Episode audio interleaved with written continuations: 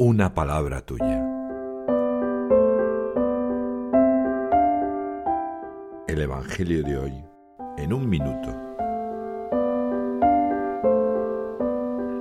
Juan en los primeros ocho versículos del capítulo 15 recoge el momento en que Jesús insiste a sus discípulos sobre la necesidad de vivir en unidad con Él. Yo soy la vid, vosotros los sarmientos. El que permanece en mí y yo en él, ese da fruto abundante porque sin mí no podéis hacer nada. Además, el Señor explica que el que no da fruto es arrancado por el Padre, y el que da es podado para que dé más fruto. Dice, Permaneced en mí y yo en vosotros, pediréis lo que deseáis y se realizará.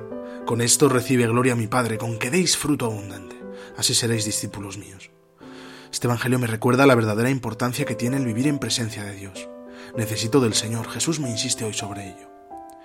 ¿Puedo hacer algo sin Jesucristo? Pido y agradezco al Señor con confianza. Aunque ser podado para dar nuevo fruto pueda escocer, el Papa nos recuerda que permanecer en Cristo ha sido el secreto de los santos para dar fruto, un fruto que es amor.